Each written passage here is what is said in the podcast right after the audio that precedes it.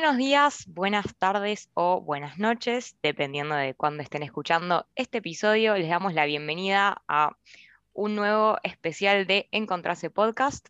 En este episodio vamos a estar hablando de identidad marrón, que si no sabes lo que es, no te preocupes porque dentro de muy poquito te vas a enterar de todo. Como siempre estoy acá con, los chicos, estoy con Gaby, con Daniel, eh, con Dani y bueno, con Nico que Nico, ya que estás, ¿me recordás las redes de la fundación, porfa? Hola Flor, hola a todos, por supuesto que sí. Eh, nos pueden buscar como arroba encontrarse en Instagram y en Twitter. También estamos en Facebook, Encontrarse en la Diversidad, la página web en ladiversidad.org.ar y el mail info arroba en ladiversidad.org.ar. Excelente. Síganos porque las publicaciones están bárbaras, ¿eh? Solo les aviso. Pero bueno, hoy, además de estar nosotros, tenemos una invitada súper especial. Estamos con Nay, que bueno, podría presentarla yo, pero como siempre nos gusta que los invitados se presenten a sí mismos. Así que te doy la bienvenida, Nay. ¿Cómo andás? Buenas tardes, noches, días, para quienes estén escuchando. Muchas gracias, Flor. Muchas gracias a todo el equipo por la invitación, a Ave y a Joma que me recomendaron para esta instancia. Eh, bueno, me presento. Mi nombre es Naira Cachambi soy de Jujuy, tengo 27 años. Eh, soy eh, profesora en la Universidad Nacional de Jujuy y soy profesora en Ciencia de Educación y también ahora becaria con ISET y me, desempeño como parte de un equipo, de una red, eh, por una iniciativa para la erradicación del racismo en la educación superior. Así que bueno, más o menos por ahí van mis líneas de trabajo y también ahora con Identidad Marrón fue un espacio que me ayudó mucho en el proceso y creo que va a ser genial poder contarles un poco de, todo lo que aportó la, construcción, de lo que viene haciendo Identidad Marrón cuando yo la conocí. Creo que desde ahí viene también la invitación, ahora que me pongo a pensar, eh, por Joma, Wame, yo les decía, hay otras compañeras que podrían dar muchísimos más eh, detalles, muchísimos más aportes sobre lo que se viene haciendo, pero creo que ahora, eh, pensándolo, entiendo por qué pensaron en mí eh, les compañeros para esta instancia. Así que bueno, lo trabajaremos, lo, digo de adelanto, lo trabajaremos a lo largo del podcast. No, excelente. Va a estar bárbaro.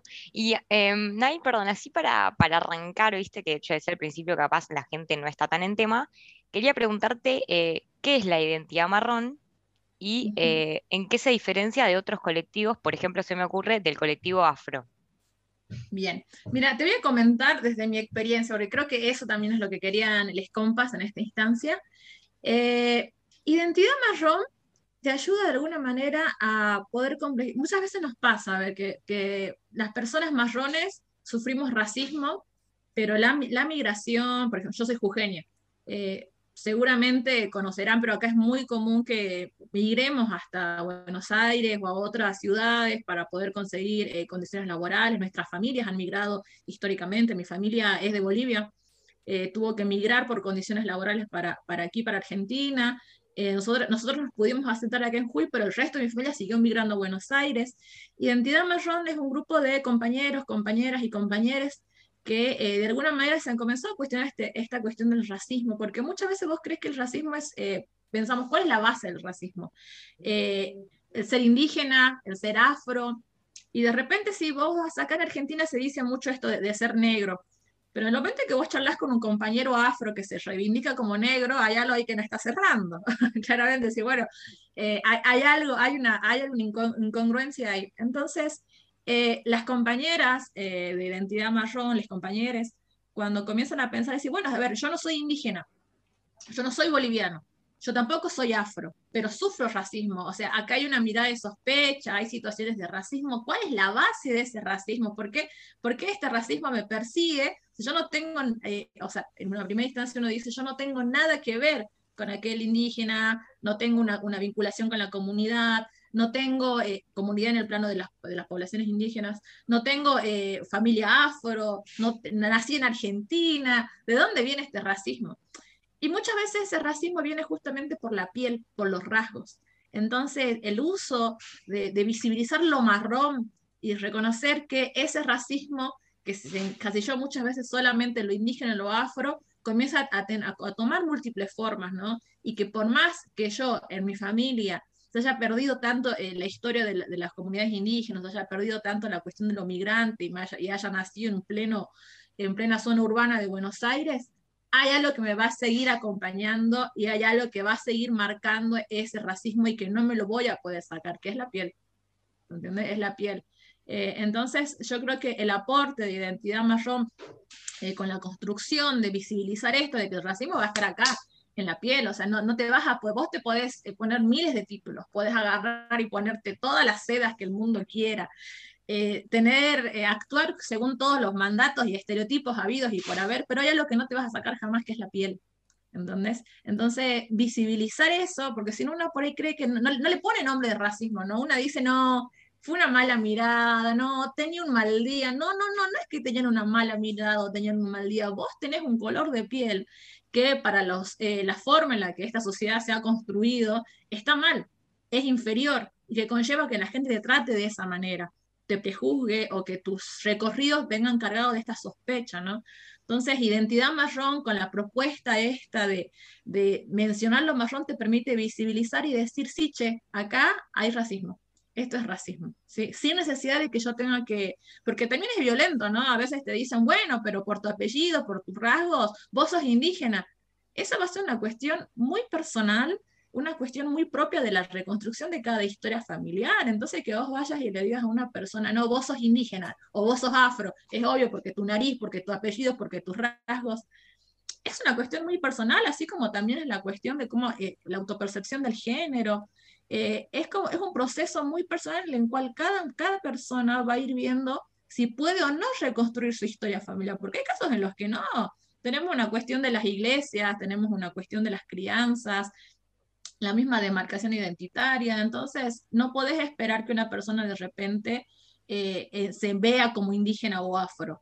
¿entendés? O que lo tenga así directamente. No, hay un proceso re violento de 500 años atrás. Entonces, identidad marrón yo, para mí, el gran alivio que me dio fue poder entender que el racismo iba más allá de encasillarme en uno o en otro lado. Y a partir de allí, te brinda también la posibilidad de comenzar a reconstruir tu historia familiar, ¿no? Porque eso también va de la mano de la familia.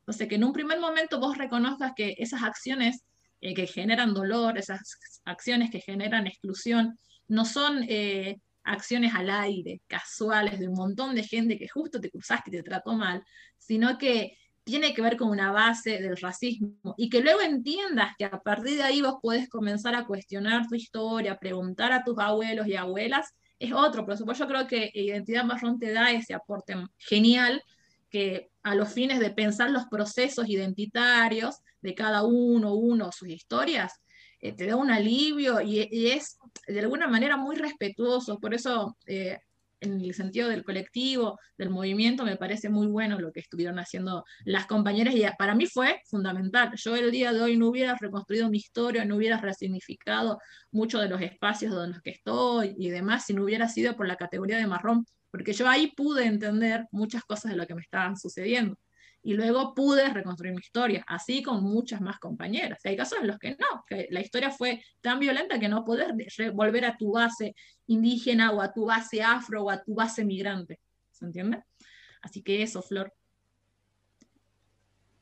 Está muy bueno lo que estás diciendo, Nay. La verdad que además eh, lo decís como realmente como habían, se nota que transitaste, o sea, un proceso interno desde que por ahí, no sé si desde que te acercaste a, esta organización, eh, teníamos la curiosidad con los chicos eh, también de, saber un poco eh, cuántos años hace que, que vienen trabajando desde el colectivo.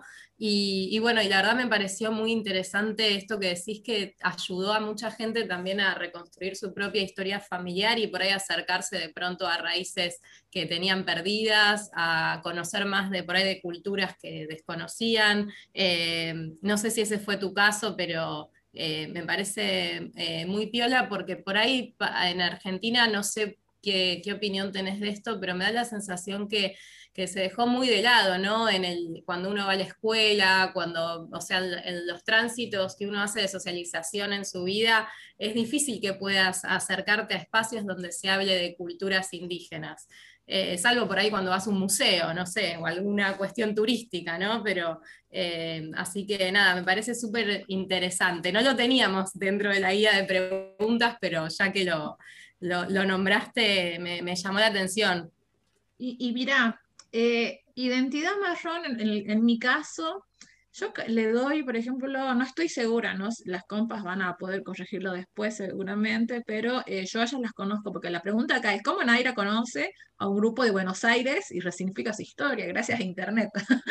Eh, pero en el 2019, y creo que ellas vienen desde el 2018-2017, pero yo las conozco a través de Internet, de una publicación de Facebook en el 2019 donde hablaban de lo marrón. Es más, me acuerdo que creo que salió el libro de eh, Lucía Pecker, si no me equivoco, eh, una sobre el feminismo, donde estaban un montón de compañeras con el aborto levantando los brazos, y era, creo que era una marcha por la, eh, sí, una, marcha por la campaña de la legalización del aborto.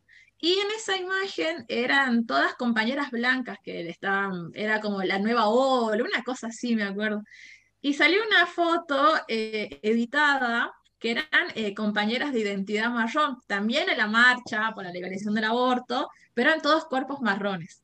Y era, er, era como dos cambios, ¿no? De, a ver, yo creo que cada uno, cada uno eh, puede militar el feminismo a su manera, pero claramente los feminismos que muchas veces son retratados, incluso en zonas como las nuestras, o sea, lo que se retrata en los medios es un feminismo eh, de alguna manera que está dentro de los cánones de la belleza.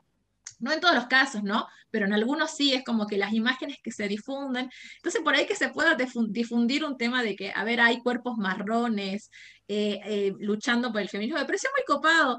Y ahí decía la revolución de las marrones, de, les marrones. Y yo dije, ¿qué es esto? Por Dios. ¿cómo, ¿cómo, que las marrones, les marrones, las marronas? No, entendía, ¿viste? Y vos, veías en las fotos, son personas muy similares a los rasgos de nosotras, y hablo de nosotras yo y otras compañeras. Eh, entonces, cuando veo eso, ahí fue mi primer acercamiento con Identidad Marrón. Y ellas planteaban en ese post, donde estaba Sandra, Sandra Bollo es una gran, yo la llamo una de las dirigentes de este movimiento.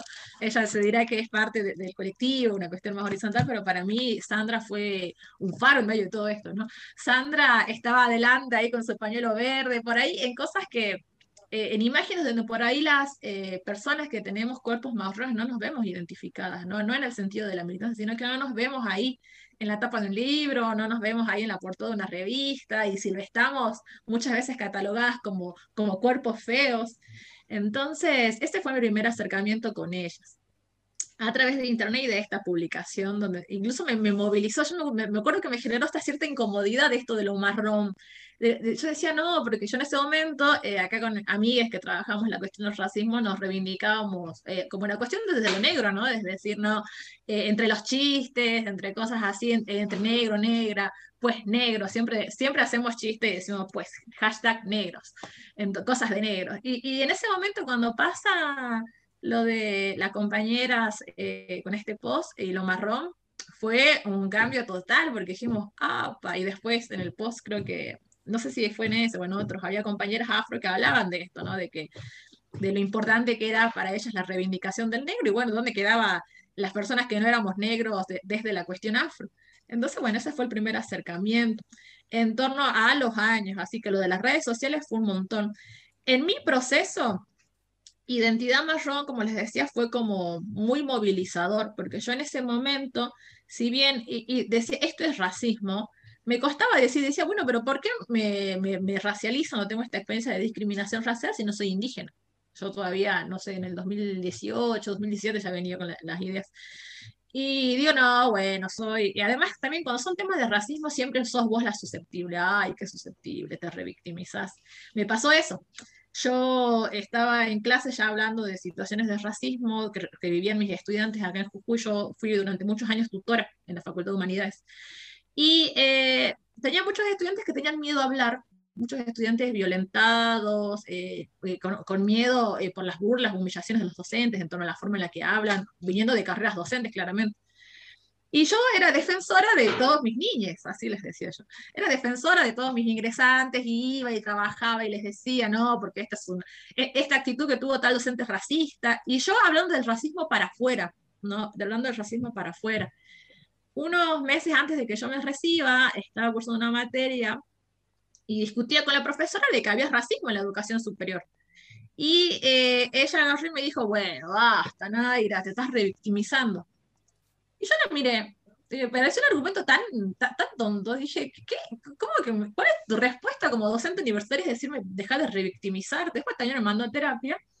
Pero me quedé pensando, así chicos, así, me mandó a terapia para que trabaje yo en mi revictimización y mi hipersensibilidad.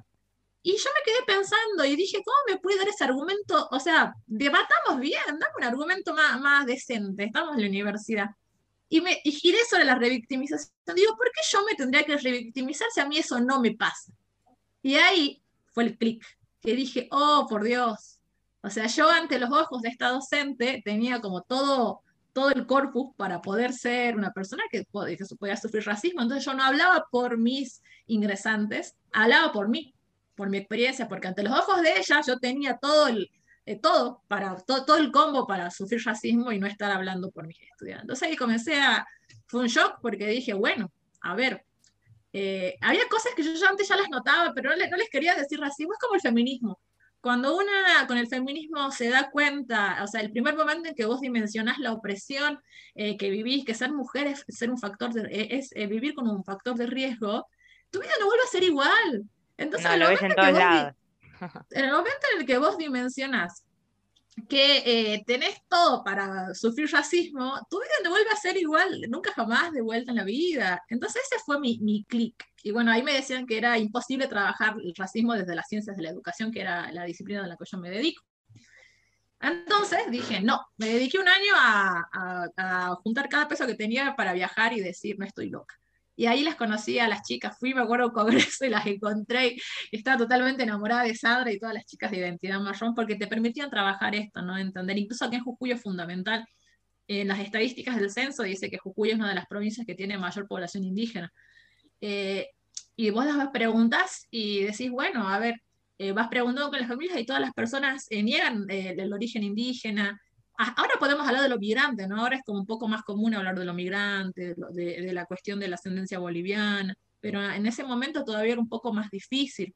Y después también hay una frase que yo siempre digo, si Jujuy es una de las provincias con mayor población indígena, y Jujuy tiene universidad pública, tiene escuelas públicas, eh, y si la universidad es para todos y las escuelas son para todos, ¿dónde están los indígenas? ¿Dónde están? ¿Dónde están?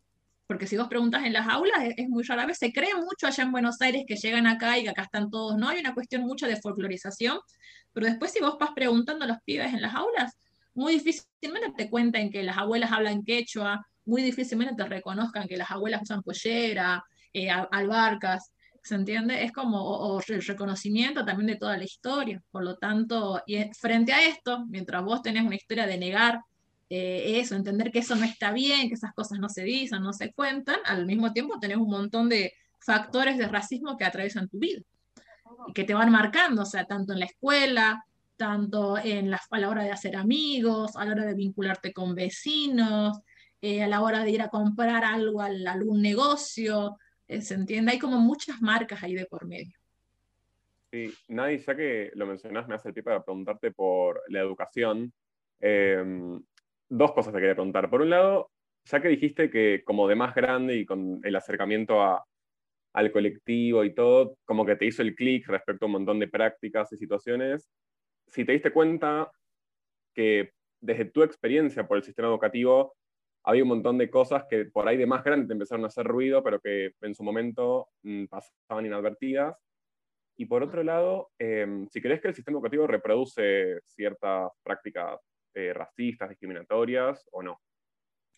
Yo eh, te comienzo con lo último. El sistema educativo recontra reproduce prácticas racistas desde distintas áreas, ¿no? O sea, ya desde la base de la historia de la educación argentina, o sea, este mandato eh, nacionalista, asimilacionista, de la homogenización del ciudadano, por el ser nacional y bla, bla, bla, o sea, es una cuestión, si bien educación pública para todos y todas, pero no era una educación pública que parta de la diversidad cultural, sino a los fines de la construcción de este, esta identidad nacional, identidad nacional que es blanca, que tiene una base eurocéntrica, que es católica, que es cristiana, que es heteronormada. Entonces ya desde la base de la historia de la educación tenés eso, que se va a ver en las primarias, se va a ver en las secundarias y que se va a recontra reproducir en la formación de los docentes y también en la universidad, porque, o sea, eh, al principio se cree que por ahí la universidad, por ser universidad, incluso en humanidades, no hay prácticas racistas, que hay millones. Y lo puedes ver tanto en eh, las prácticas de enseñanza que se dan en las aulas, eh, desde, la primaria, o sea, esta cuestión de la I de indio, de los cuentos en la escuela primaria, que lo que hacen es folclorizar o inferiorizar o infantilizar a las comunidades indígenas o afro en los actos de las escuelas. Los ves en la secundaria también con los abordajes en torno a los adolescentes, a, los y las eh, jóvenes. Se ve también, eh, por ejemplo, en la forma, a, a, quienes, eh, las formas de corregir esta cuestión del disciplinamiento, a quienes corrigen y a quienes de qué manera, los docentes cómo se permiten tales acciones con unos, pero no les perdonan otras a, otros y otras estudiantes. Lo vas a ver en la educación superior también. Yo en, superior me pasaba eso cuando era tutora. Ver un montón de estudiantes que venían a mi carrera a querer ser profesores de ciencias de la educación, que lo que implica que estés del otro lado de la pantalla en estos momentos hablando y coordinando, y en aquel, eh, cuando había, no había pandemia, en el aula coordinando grupos, que no podían hablar y vos decías, ¿por qué no puedo, por qué no le digo, le digo, a ver, un examen final, todos los exámenes finales, la mayoría son orales acá. Y te preguntabas, ¿por qué no, por qué, por qué te da miedo hablar? Y te decían, eh, no, yo les preguntaba, ¿qué te da miedo de rendir? O, o, qué es lo que pasa? Le digo, ¿por qué no estás pudiendo como contar las cosas en el aula? Y me dice, porque tengo miedo. ¿Y miedo de qué? Le digo. Y me decían, de hablar y que se burlen. Y no es casual, yo en un momento me pongo a ver y, y te das cuenta que son un montón de estudiantes pibes y pibas que vienen de, de, contextos acá, de la parte más del norte de Jujuy, primera generación universitaria. A ver, acá se habla mucho de la primera generación universitaria. Me parece genial que haya nuevas políticas públicas de atención a ello, pero la primera generación universitaria de Jujuy es muy diferente a las, que, a las de otros lugares, en el sentido de que acá estás trabajando con la primera generación universitaria con ascendencia migrante, eh, de las zonas de Bolivia, estás trabajando con una primera generación universitaria con, eh, que es con ascendencia indígena, no es lo mismo, ¿se entiende? No, no es lo mismo, la cuestión rural también es, una cuestión muy diferente. Entonces se recontra ve eso, lo ves en las prácticas de enseñanza y como, como cuestiones, en los planes de estudio, uh, los planes de estudio, tenés para rolete ahí también en los planes de estudio, las prácticas racistas, el abordaje de la ciencia, esta cuestión de la formación profesional de base científica por la mayor calidad y bla, bla, bla, que es eurocéntrica. Ahí también tenemos un racismo epistémico, ¿no? En torno a cuáles son los conocimientos de calidad que deberíamos saber y cuáles no. Cuando ya es eh, bastante obvio que hay muchas cuestiones y ya está. O sea, hay, esto es real, hay muchas cosas que la ciencia y todos los avances en torno a tanto ciencias naturales como ciencias sociales desde una base eurocéntrica no se han logrado resolver y que lo que hacemos es extrapolar eh, modelos en otros lugares como soluciones para nuestra América Latina, atravesada por todos estos contextos. Entonces los planes de estudio también los puedes ver. Y después me preguntaba sobre, eh, sobre mi experiencia, dónde lo había visto. Eh, yo también lo vi en el habla, aquí Jujuy lo veo mucho en el habla, en el miedo de hablar, ahí me pasó, porque yo estudiaba mucho y no yo no me hice, bueno, siempre cuento esto, yo nunca me hice, yo no me hice buena estudiante en la universidad porque estaba apasionada por mi carrera. Si bien me apasionaba mi carrera, tenía miedo. Yo tenía un miedo, chicos y chicas, chiques, de, de, que me reten por, o sea, de que me reten en la universidad. Imagínense eso. Y yo digo, pero ¿por qué pensaba eso? Y también es la base, ¿no? Nosotros recorremos los caminos de la, de la escuela pensando que no son lugares para nosotros y nosotras. Eh, porque realmente es así, vos, eh, si bien uno dice que no, que ahora la educación es para todos, no, hay algo, vos, eh, la experiencia del racismo es que vos sentís que hay algo ahí, vos decís, por ejemplo, como cuando se pierde algo. Cuando se pierde algo, hablaba con unos amigues una vez, y digo, yo cuando se pierde algo en un lugar donde yo estoy, yo tengo un pánico, pero tengo un pánico porque siento que me van a decir que fui yo.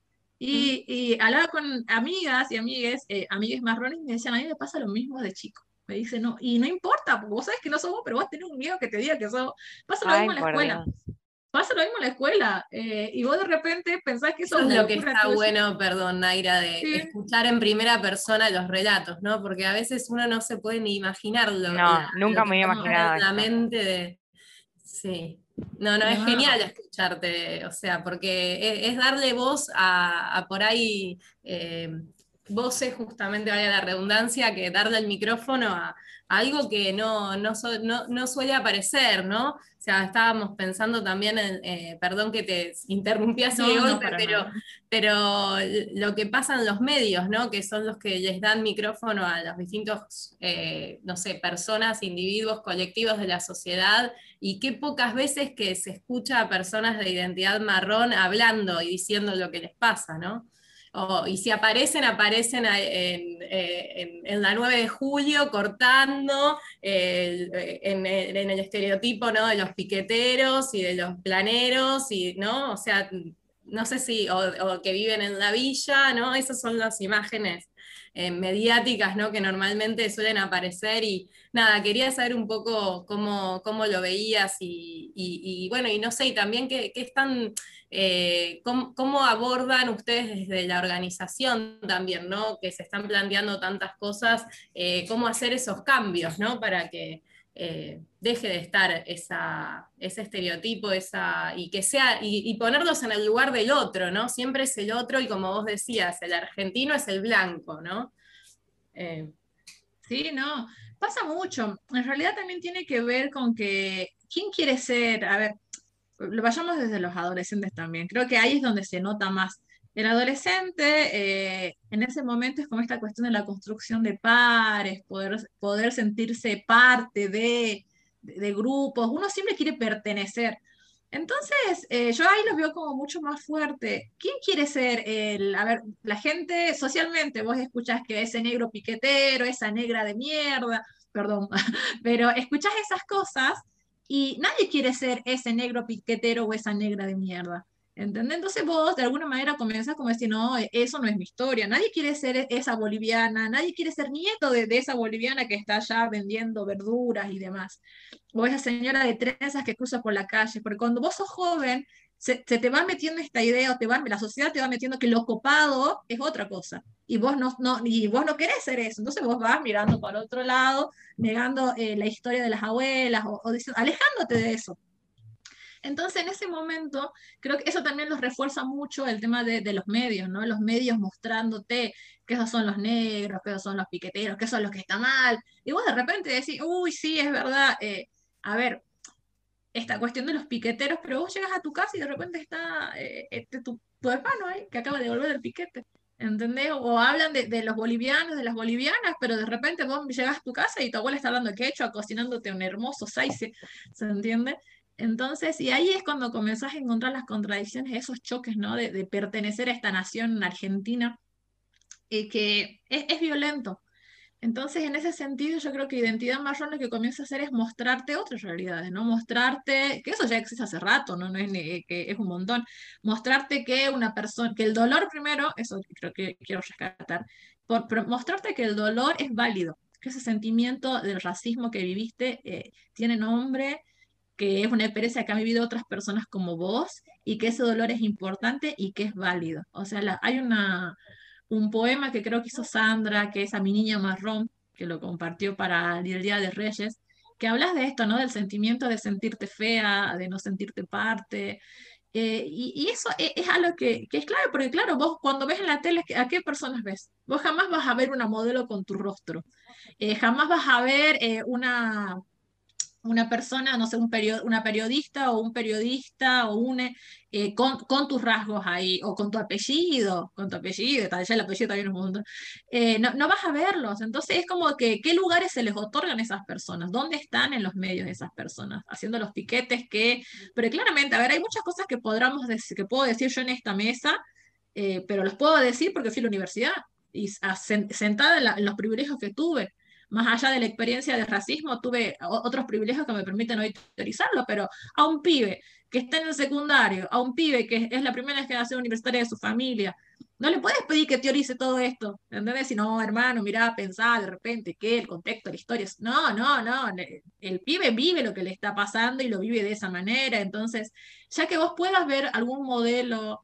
eh, que puedas ver que, eh, por ejemplo, lo, amo yo lo que hacen las compas eh, con la cuestión de, del teatro el teatro, el tema de las actrices. Acá en Jujuy hay un grupo, el, el grupo que se está armando, es, la mayoría son actores y actrices de marrones, disputando los espacios.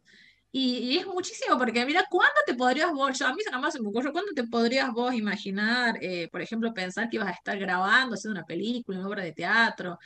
Eh, por ejemplo, con lo que había pasado con la compa mexicana, creo que se llama, que se me fue el nombre, ¿no? Yalitza es la compa de México, la que hizo la película, que también es marrón. Ella, lo que pasó con ella, por ejemplo, que fue muy fuerte el nivel de, violencia que recibió por hacer la película y que todo el mundo decía, ¿cómo? Mirá si es eh, prieta, creo que le dicen allá, mirá si es una prieta, fea, porque claro, marrón, feo, va todo de la mano. Eh, entonces el, trabajo que vienen haciendo les pibes en la cuestión de, eh, mostrar que hay otros cuerpos que pueden actuar es, fundamental. También, por ejemplo, en las universidades te pasa de base, eh, acciones chicas, esto de, no pensar que vos podés tener título universitario. Aunque hay gente que vos, que esta es realidad, hay gente que vos ves sentada en un lado y decía, ah, esta persona debe ser algo importante. y esa cuestión de esa persona debe ser algo importante viene con una base racial. Yo de repente me, me ha pasado un montón de veces que voy a, a eventos o cosas así y te miran y yo puedo hacer cualquier cosa, menos una docente universitaria, menos una becaria Coricedo, menos nada de lo que haga. ¿Se entiende? Eh, hay, y te pasa también con los estudiantes, pasa muchas veces. O incluso la cuestión de los museos, lo que están trabajando los compas con los museos es muy importante. el otro día hubo un debate con Moira Miriam, una compañera mapuche y Rita Segato. No sé si lo vieron en página 12, que me pareció muy fuerte. Bueno, no sé, e, es, a mí me pareció un montón, un montón. Yo creo que nadie se podría parar frente a Rita Segato a, opinar cosas al aire. Y justo la compañera Moira ya decía, a ver, eh, la cuestión de que los, los niños, ay, se me va el nombre ahora, pero bueno, hay unos, en el Museo de Salta, hay unos niños que están ahí en exposición, niños de una comunidad indígena. Eh, y eh, Em, ¿cómo se llama Rita? Decía, me encanta verlos ahí, me parece muy importante que se estén mostrando porque viene mucha gente a verlos, así con una liviandad, eh, que le agradecemos a Rita los aportes que pudo haber hecho en algún momento y demás, pero esa liviandad para decir esas cosas, yo no sé si sentaríamos a un laje a que le diga a Rita, ay, de repente creo que el feminismo es un invento de las empresas. No, no lo dejaríamos que Laje se sienta a decir esas cosas a Rita, ni siquiera Rita se sentaría a escuchar eso. Y Moya se tuvo que, escuchar que, está bueno ver a, a los niños eh, de comunidades indígenas expuestos en un museo y ella explicaba por qué no está bien, que se podían devolver a sus comunidades más allá, que no vamos a ver, no, no voy a momificar, por ejemplo, no sé, a, a cualquier senador o diputado y los voy a poner ahí en un museo. O sea, ¿se entiende? Hay cosas que por ahí no, no se están viendo. Entonces, eh, perdón que te interrumpa, pero me parece muy interesante el ejemplo que das. Yo no sé del resto de los chicos, pero yo no estaba nada al tanto de esa charla, digamos, con Rita Segato, y no, no sé si terminó, si me terminó de quedar claro y estaría bueno, o sea, que expliques bien cómo fue el contexto y cuál fue, digamos, él o los puntos principales que vos notaste ahí de tensiones y de eh, el punto de debate, de, sensibilidad, donde por ahí estuvo, qué estuvo bueno y qué no, porque no sé, pero a mí no me terminó de... Eh, no terminé de hacerme la película de lo que pasó, digamos. A ver, dame un segundo que ya te lo busco, porque ya les comento, a ver, así se los digo bien. Eh, ahí le envío yo a, Flor. Igual te digo que mientras tanto, o sea, nos estás contestando cosas sin que te las preguntemos, no sé qué opina el resto, pero ya las teníamos en la guía y vos ya sola ya lo vas eh, diciendo. Eh, impresionante, nada, vas pasando por todos los temas, en cinco minutos atravesaste dos, tres cosas distintas. Eh, soy jujeña y hablo rápido, así que... miren, ahí les mandé, a, le mandé a Flor, a, ver si ya les los puede pasar a ustedes, que son los niños de Yuya y Yaco, y se posiciona en los, en los museos. Página 2 se hizo como hay cara a cara entre Moira Millán y, y Rita Segato, donde está un fragmento de la entrevista, donde bueno, ellas charlaban. Y si bien, eh, a ver, y esto, no, sé cómo plantearlo para que no suene como muy fuerte, pero es, vuelvo al, planteo de lo del Aje. No dejaríamos que el Aje se siente frente a Rita y Rita jamás le escucharía el Aje, cualquier, cualquier verdura jamás le escucharía. Bueno, a ese nivel de gravedad es cuando para mí, para mí, yo no sé cómo lo habrá visto esto Moira, pero para mí ese fue el nivel de gravedad que pasó con lo que se le dijo a Moira. O sea, esta cuestión de que ella tenga que estar explicando por qué los niños tendrían que estar con sus comunidades y no hay puesto, o sea, es como les digo, no vamos a agarrar a, se me ocurre Néstor en este momento, no, no vamos a poner a Néstor en el museo, ¿se entiende? Eh, hay una cuestión de respeto para con la cultura, entonces nosotros, nosotros podemos explicar, mira, en mi cultura no, no, la verdad no estaría bueno. Es como, lo traigamos a Néstor, que me cae bien. No, no lo pondríamos a Néstor en un museo. Y entonces Néstor Kirchner, estamos Néstor Kirchner, ¿no? no, lo pongamos, no lo pondríamos a Néstor en un museo. Bueno, a los niños eh, que están acá en el Museo de Salta, eh, Moira explicaba por qué sería importante que sean devueltos a sus comunidades. Esto pasa mucho con la cuestión del museo, ¿no? El museo muestra a, la, sociedad, a las culturas, pero o sea, no es que le, pediste y la comunidad dijo, sí, llévate a mis niños tan valiosos a mostrarlos allá, ¿no? es, ponerlos en ese lugar del otro, del exótico de lo exótico también. lo exótico, y es extractivista, es quitarle los recursos, quitarle los símbolos a tu comunidad para mostrárselo a, ahí no van a ir, no va a ir la comunidad, las comunidades indígenas a ir a, hacer los ritos o, los rituales que por ahí consideran ellos adecuados, porque eso es muy interno de cada comunidad, también hay una cuestión de que, de que hablamos de los pueblos indígenas como si todos los pueblos indígenas fueran iguales. Y no, cada uno de ellos tiene sus lógicas diferentes, tiene sus dinámicas propias, sus creencias, entonces son como procesos muy específicos. Y lo que pasó con Moira ahí me, y con Rita Segato, ahí me llamó, traía colación porque esas cosas por ahí eh, se permiten con nuestros cuerpos, ¿entendés? Se permiten con nuestras personas. Nunca jamás en la vida, es como yo les digo, permitirías que Laje esté sentado con Rita un mano a mano o dejarían que Laje le diga algo, jamás me parece que se une un montón con eso que estás hablando antes de eh, lo indígena como una cultura muerta o como, o como algo expositivo que me parece re interesante y que atraviesa un montón de otras cosas, como hablábamos antes de, la, educación, que, se siguen viendo. Yo trabajo eh, en, una escuela y también se sigue viendo a, a, lo indígena como algo que pasó hace mucho tiempo, no como algo que sigue pasando y me parece que ese, que corte atraviesa un poco todo esto de lo que estamos hablando. Exacto, totalmente. Esta cuestión de decir están muertos, eh, no, no están muertos, estamos aquí, estamos aquí, estamos presentes. El tema es eh, luchando contra qué cosa, porque vos tenés pibes con ascendencia indígena que van naciendo día a día, eh, una cuestión de las iglesias de por medio, acá en Jujuy es mucho, seguimos haciendo la comunión, la confirmación y todo como se debe. Eh, en las escuelas con el mandato nacionalista de que jamás vas a ver una cuestión de reivindicación aún. O sea, ahora yo creo que sí, ya hay como un auge, seguramente en otros momentos también hay, eso no quiere decir que toda la escuela, sino que hay eh, docentes que sí tienen un abordaje muy interesante, pero después eh, muchas de las prácticas están con otro tipo de, de, mandato. Entonces eso termina violentando. Entonces, ¿cómo? A, ver, la educación ofrece condiciones para que cada joven, cada niño, cada adulto eh, pueda de alguna manera reivindicar su historia indígena, reafirmarse en su identidad. Te brinda más elementos como para que la niegues, te brinda más elementos como para que lo ocultes. ¿Se entiende? Entonces en las escuelas vos los vas a ver un montón a veces. Y nadie justo con esto que, menciona, bueno, te cuento, nosotros a veces hacemos, nos gusta hacer una sección que se llama Observatorio de Redes o de Medios, donde leemos alguna noticia, algún tweet que tenga que ver con el tema, ¿no?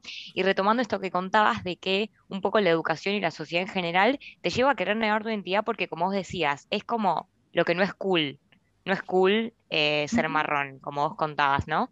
Y justo habíamos visto esta nota, no sé si la viste, de La Nación. Bueno, justo La Nación, eh, no nos vamos a meter en el tema, pero no importa. La nota dice que Guachiturros eh, denunció que una marca de ropa, que la voy a decir es La Coast, les ofreció plata para que no usen su ropa. O sea, los guachiturros usaban la ropa de la Coast no por canje, porque a ellos les gustaba.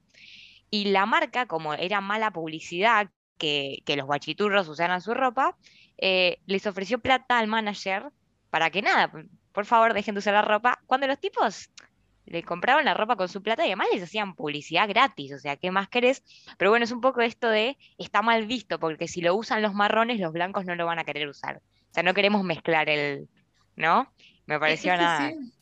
No, es que es lo que les decía, vuelve a esto, ¿qué se permite y qué no se permite con nuestros cuerpos y cuerpas? ¿sí? ¿Qué, qué puedo hacer yo? Y va desde todo, va desde esto de que digan, no, no, vos no podés usar esa ropa, o sea, el, la, la chomba de la cos, no, ¿entendés? No, porque eso es de blancos y yo como blanco te voy a decir, te pago para que no la uses porque es nuestro. Y igual va a pasar también, o sea, retomo lo de Rita y retomo con las experiencias. Eh, hay cosas que se habilitan y que se permiten decirnos a nuestros cuerpos. Mira si yo voy y voy a decirle a una persona, no, no uses ese, a ver, si se, lo dicen, ¿no? Pero no tiene impacto. Mira si yo voy a agarrar y voy a decir, no uses ese aguayo, y me van a hacer caso. O, me, o voy a poder ofrecer el poder adquisitivo para ofrecerles plata y decirle, no usen más nuestros aguayos. No. Pero entonces son esas cosas, y esos son micro racismos, porque el racismo, a ver, hay un racismo que es explícito, sí, que lo podemos ver en situaciones de violencia, que es claro, pero hay micro racismos que tienen que ver con las pequeñas cosas que se habilitan que yo y las personas que sean como yo no pueden hacer. ¿Se entiende? O, por, ejemplo, que eh, acciones que se habilitan al punto de esto de decir, yo con esta persona sí puedo hacer esto, pero no le voy a dejar hacer esto. Bueno, esos eh, límites me parecen a mí que son claves y que también tenemos que hablar de los microracismos, ¿no? Porque son microracismos que están presentes y que dicen, a ver, ¿por qué yo no podría? ¿O por qué esto que me pasa a mí no le pasaría a esta persona? ¿O por qué nunca le pasó? ¿Entendés? O sea, yo, eh, yo creo que cada uno tiene su experiencia, pero de repente cuando vos te juntas con varios compañeros marrones, tengo una, una, amiga mía que es eh, ella tiene, e, ella es eh, muy, e, es hermosa, e, es, es, mi mejor amiga. Es hermosa, es blanca, es, linda. O sea, no digo que sea hermosa por ser blanca, sino que tiene la cuestión esta de ser blanca.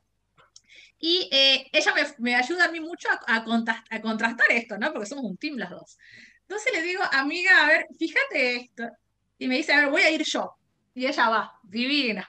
Y les dice, mira, necesito esto, esto. Ta, de 20, voy yo, ¡pumba! No, no hay nada. Entonces, por ahí creo que esta, eh, cuando vos tenés esos espacios podés eh, constatar estas historias, decir, che, a, los, los, cuerpos, las cuerpos marrones nos pasan estas cosas y a los cuerpos y las cuerpas blancas les pasan otras. Y también desde ahí se habilita el tema de los vínculos, e, el amor. Ah, yo chicos tengo para grabar un podcast sobre el amor y racismo porque ahí tenés para darle, porque realmente el racismo atraviesa un montón eh, tu historia, tu forma de recorrer la vida, eh, los desafíos con los cuales te vas a enfrentar. Eh, volviendo a esto, las cosas que se habilitan y que se permiten o no con vos, ¿entendés? ¿Hasta, hasta dónde llega tu límite? La chomba de la costa, no. Me parece terrible, o sea, lo que pasó, si la marca fue y, les dio plata, me parece sumamente nefasto. Mirá si vas a ver otro tipo de situación al revés, jamás en la vida, ¿se entiende? No, no, no la vas a ver. creo que también pasa lo mismo con elegante. ¿Se entiende? Eh, pasa lo mismo con elegante, con las cosas que se le dicen. Yo soy recontra fan de elegante, pero me, parece como un montón, ¿no? Eh, y esos son los microracismos, son las cuestiones que no se, las, no se la bancan, no, no, no, no se bancan que, por ejemplo, un, pibe de la villa, eh, porque al final del día el pibe será de la villa, pero muchos de ellos tienen una cuestión de, no es solo la villa, es también la piel de quienes están en la villa. ¿Se entiende? El color de esa piel, ese apellido, ese origen de que, de que está en la villa. Entonces, esas cosas, esas cosas no se tienen que permitir porque están mal, ¿se entiende? O sea, no lo digo yo, sino que esta lógica blanca dice, no, eso no, ¿entendés? Esa ropa vos no podés usar. Y encima estás habilitado a decirle te pago para que no lo uses, es un montón. Las invito a pensar eso piensen las cosas que se habilitan con las personas, ¿no? Lo, que se, te, te, llegan a decir y si le dirían a otra persona, no se lo dicen a otra persona. Mira si le diríamos, no sé, si una marca muy famosa le diría a algún político, no use mi, ropa porque me, no, no, coincido políticamente con vos y te pago para que no la uses. ¡Jamás! No. Sí, sí, totalmente. Eh, vamos a estar hablando cinco horas. Eh, me, imagino incluso, con perdón Nico, estaba pensando como estrategia de campaña de la organización que salgan todos con ropas de marca, bien esas marcas internacionales, salgan en fotos en Instagram, como para, para ver qué, qué, reacción, ¿no? Con esas marcas que siempre ven a más gente blanca, ¿no?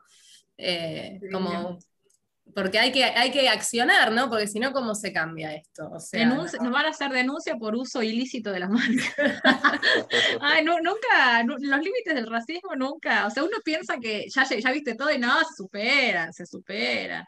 Pasó, por ejemplo, con el tema de la festejación que dijo la eh, esposa del presidente de Bolivia, Castillo, eh, no sé si se enteraron, ella, no sé, es como que ella en un momento dice, bueno, vamos a iniciar la festejación, ¡pum! Escándalo, la primera dama de Perú, mira cómo habla.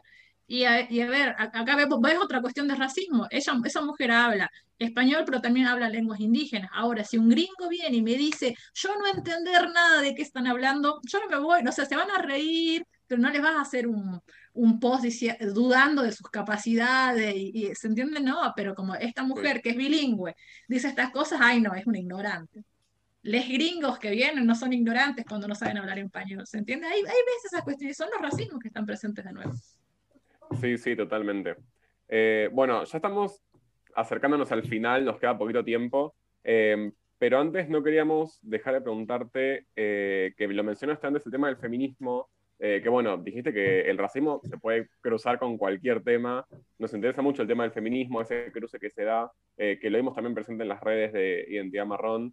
Em, nada, ¿cómo es el, feminismo marrón, no? Lo que, o sea, cortito porque nos queda poco tiempo y lo que puedas contarnos. Uy, me la dejaste ahí.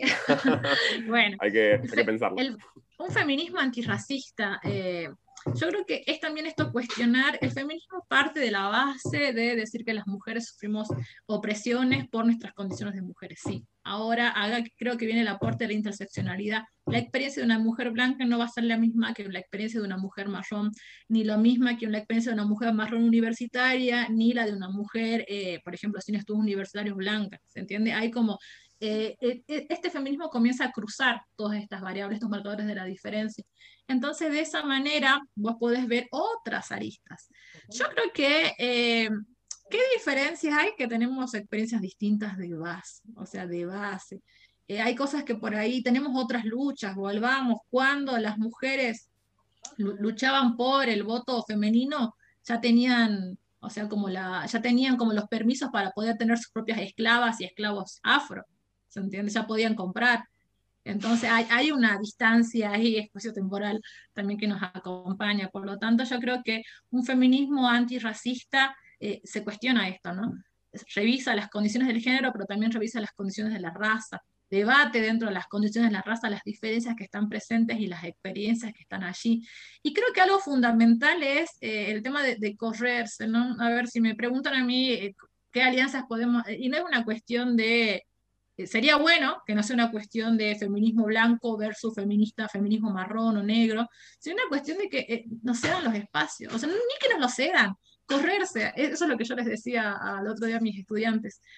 Acá hay muchas temáticas que podemos hablar de eh, feminismo de las villas, pero hay que preguntar a las compañeras de las villas cómo ven su feminismo, qué, es lo que, no ir yo a decirle desde el escritorio que tengo mira, yo creo que tu feminismo debería ser así o hablar por ellas. Entonces yo creo que es momento de que tanto en el feminismo como en otros espacios, si nos queremos decir antirracistas, los movimientos feministas, las instituciones educativas, los movimientos políticos, es hora de correrse, correrse del centro para quienes, para quienes, para que quienes hemos sufrido racismo y vivimos la experiencia del racismo día a día, podamos tomar los espacios que nos corresponden, que nos corresponden históricamente y que históricamente nos han negado. ¿Se entiende? Yo creo que este feminismo antirracista, si se dice antirracista, correte.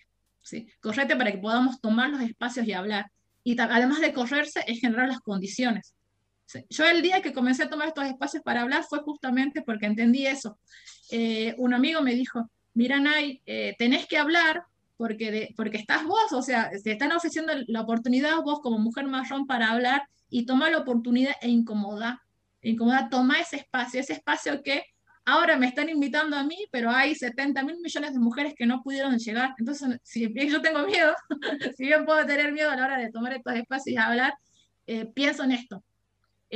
soy una de las pocas mujeres en marrones a las que le están dando estas oportunidades, no, va más allá de mí, va esta cuestión de tomar el espacio y, y usarlo, usarlo, incomodar muchas veces, pero creo que acá la clave a la hora de articular eh, los feminismos, debatir con los feminismos es córranse y dejen tomar los espacios que nos correspondan, no hablen por nosotras, no, no, no, sean condescendientes, no, no nos infantilicen, no, no, somos, no somos su proyecto social, no somos su causa, tenemos nuestras propias herramientas para defendernos nosotras mismas, nosotras mismas, y nos queremos organizar. Quieren hacer algo, quieren hacer alianzas, córranse y generen condiciones para que podamos seguir avanzando nosotros. Y esto no es, ser, no es ser sectario tampoco, ¿no? No es ser sectario, sino que por ahí yo puedo contarles toda la experiencia, pero mi vivencia y la vivencia de las otras compañeras es, es muy diferente, hay una cuestión muy, muy encarnada. Entonces, creo que si estamos, si pasa lo mismo con algunas cuestiones del género, si dejamos que estas personas puedan hacer, también tenemos nuestros espacios nosotros para poder pensar, pensarnos, ir construyéndonos, ¿sí? Así que bueno, eso para ir cerrando. Ay, no, Nay, no, me quiero morir porque justo te metiste en este tema que a mí me encanta y tenemos que cerrar. Eh, me encantó lo que, está, lo que dijiste recién, Nay, o sea, me parece fuertísimo y recontra importante todo lo que dijiste, en todo el capítulo, ¿eh? Pero esto último que me dijiste me quedó un montón eh, no sé qué piensan los chicos, para mí hay que hacer una segunda parte porque yo quiero hablar de 25 cosas más. Así sí, nos quedaron cosas afuera. pero no, voy a decir nada porque después me van a retar si no lo hacemos. Así que no voy a decir nada. Solo quiero decir que, como, nada, una cosa que me quedó, que me noté acá, no a modo de, de pregunta, sino para las personas que estén escuchando. Eh, me gustó mucho lo que dijiste al principio de que cuando vos, eh, digamos, tu primer contacto con el colectivo y con todas estas ideas, al principio te generaron incomodidad. Eh, me encantó eso, me parece, no sé, que, creo que de eso se trata para todos y el ejemplo que diste de elegante, que a nosotros ni se nos ocurrió y es verdad que em, está en todos lados y lo que pasó con elegante, creo que hay un montón de cosas, micro racismos que se, que se dieron que, no sé, ni, ni siquiera es imposible contarlas. Em, pero bueno, creo que me gustó mucho eso de la incomodidad, que creo que forma parte también de, este proceso. Es que las luchas incomodan, ¿no? Para mí, como que al principio a todos. El feminismo también incomoda al principio, como que una dice, uh, es mucho. Em, pero bueno, nada, también. Eh, Nay, lo que quería pedirte sí o sí, por favor, si puedes dejar las redes de Identidad Marrón, o el Instagram por lo menos, que no saben lo que es, está tremendo. No sé si quieres decir. Por favor, sigan a las chicas, es arroba Identidad Marrón Así que búsquenlas en Facebook, en Instagram. También creo que hay un uso de, las redes, ¿no? Que también tiene que ver con qué sectores. Yo nosotros acá usamos mucho Facebook. Creo que en Buenos Aires no lo usan tanto, o que usan más. No, acá hay Facebook, Facebook, eh, Facebook, acá hay Facebook. Ah, mira. Primera base, luego sigue Instagram. Eh, luego sigue Instagram y en Facebook hemos, hay, una, hay unos posts de 20 entonces vean ahí en Instagram y en Facebook, porque realmente o sea, se replican en los dos lados. Pero Identidad Marrón lo buscan así y las van a encontrar. Y luego hay otra que es Identidad Marrón Jujuy. Y luego encuentran para las que se los las les que se dedican a cine, está otro Cine Marrón. ¿sí? Son las tres, son, son tres páginas que están de las compañeras y compañeros de, del movimiento. Entonces yo, por ejemplo, para mí son referentes y nada. Como para ir cerrando, obviamente que estoy a disposición de lo que quieran charlar, hay para, yo puedo hablar mil horas, y después no, más, más que nada darle las gracias a, a Ame y a Joma que pensaron en mí para esta instancia, porque dentro de todo yo, es como les digo, eh, tengo mis alianzas, voy haciendo mis construcciones, pero a mí lo que me brindó identidad más en el plano de, pensar mi identidad, de reconstruir mi historia, es, invaluable. Entonces creo que ahí, entendí, dije, ¿por qué yo si las otras chicas pueden decir mejores cosas? Digo, que tienen mucha más, eh, pues ellas están como mucho más dedicadas a la militancia, el movimiento y demás. Y ahora entiendo, creo que eh, de alguna manera esta experiencia que les puedo contar a ustedes va a ayudar a que otras personas puedan ver el movimiento desde ese lugar, ¿sí? Así que ojalá algún día cuando las chicas tengan un poco más de tiempo les puedan dar eh, una entrevista, pero no, fundamentalmente darles las gracias a las compas de Identidad Marrón, a Joma, a Ame y a ustedes por, por la, la, oportunidad. Así que bueno, quedo a disposición. Bueno, y creo que hablo por todos de que la rompiste, o sea, no, no te compares porque estuvo bárbaro. Ah, y nosotros somos los que tenemos que estar agradecidos con Ame y con Joma eh, de que hayas venido. Eh, la verdad que nada, fue hermoso escucharte, aprendimos con vos un montón. Así que nada, no sé, eh, simplemente gracias. y, bueno, ojalá podamos hacer esa segunda parte del, episodio de, Identidad Marrón, como decís vos, Flor, que nos quedaron cositas ahí para seguir indagando y profundizando.